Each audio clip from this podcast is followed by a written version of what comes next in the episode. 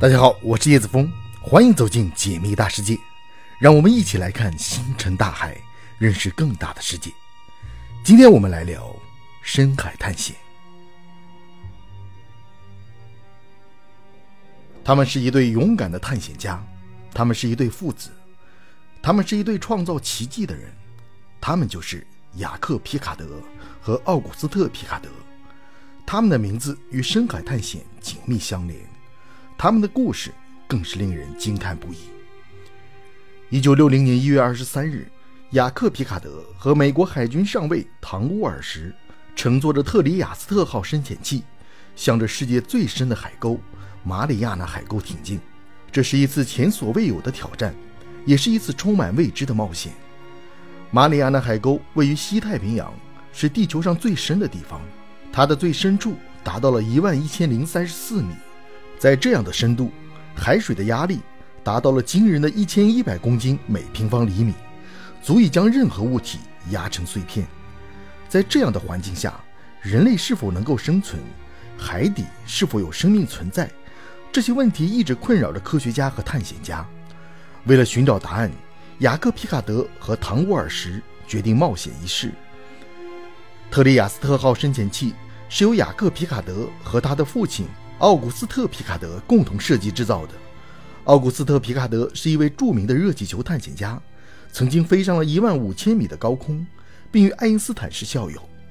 奥古斯特·皮卡德对深海探险有着浓厚的兴趣，他在二战前就设计了一种深潜器，但由于战争和资金等原因没有得以实现。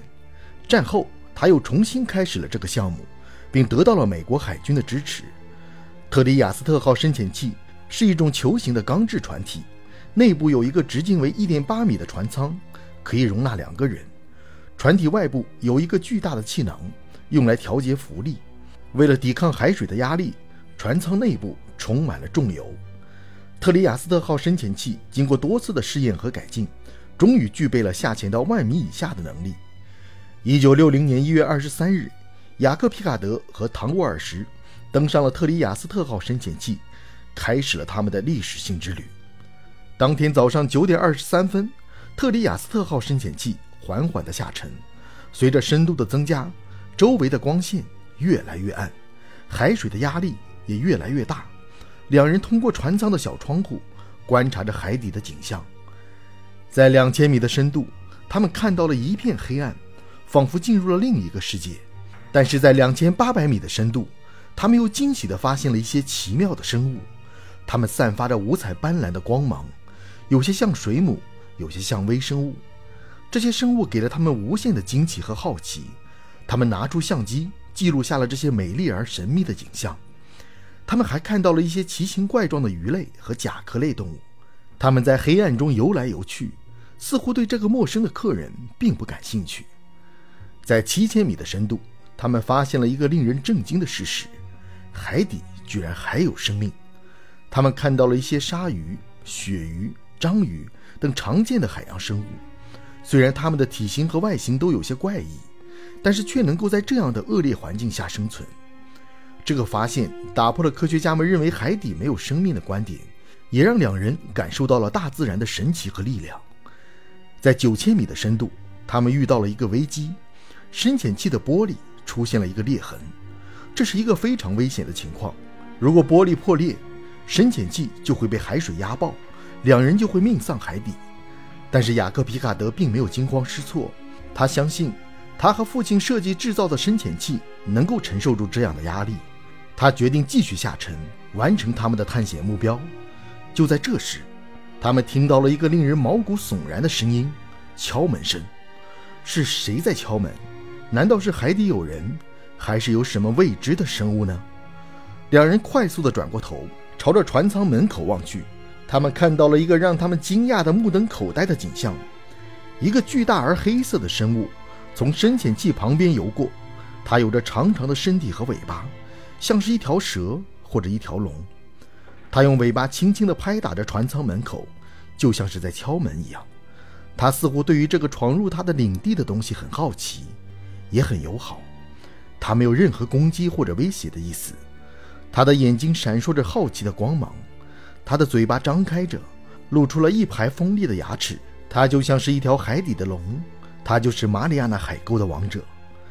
雅各皮卡德和唐沃尔什惊讶的说不出话来，他们从来没有见过这样的生物，也不知道它的名字，他们只知道它是一种极其罕见的深海鱼类，可能是一种新物种，也可能是一种已经灭绝的古代物种。他们赶紧拿起相机，拍摄下了这个惊人的发现。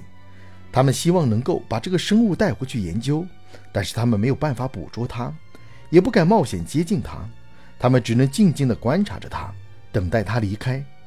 这个生物在深潜器周围游了几圈，似乎对这个金属球感到了厌倦，便慢慢地消失在黑暗中。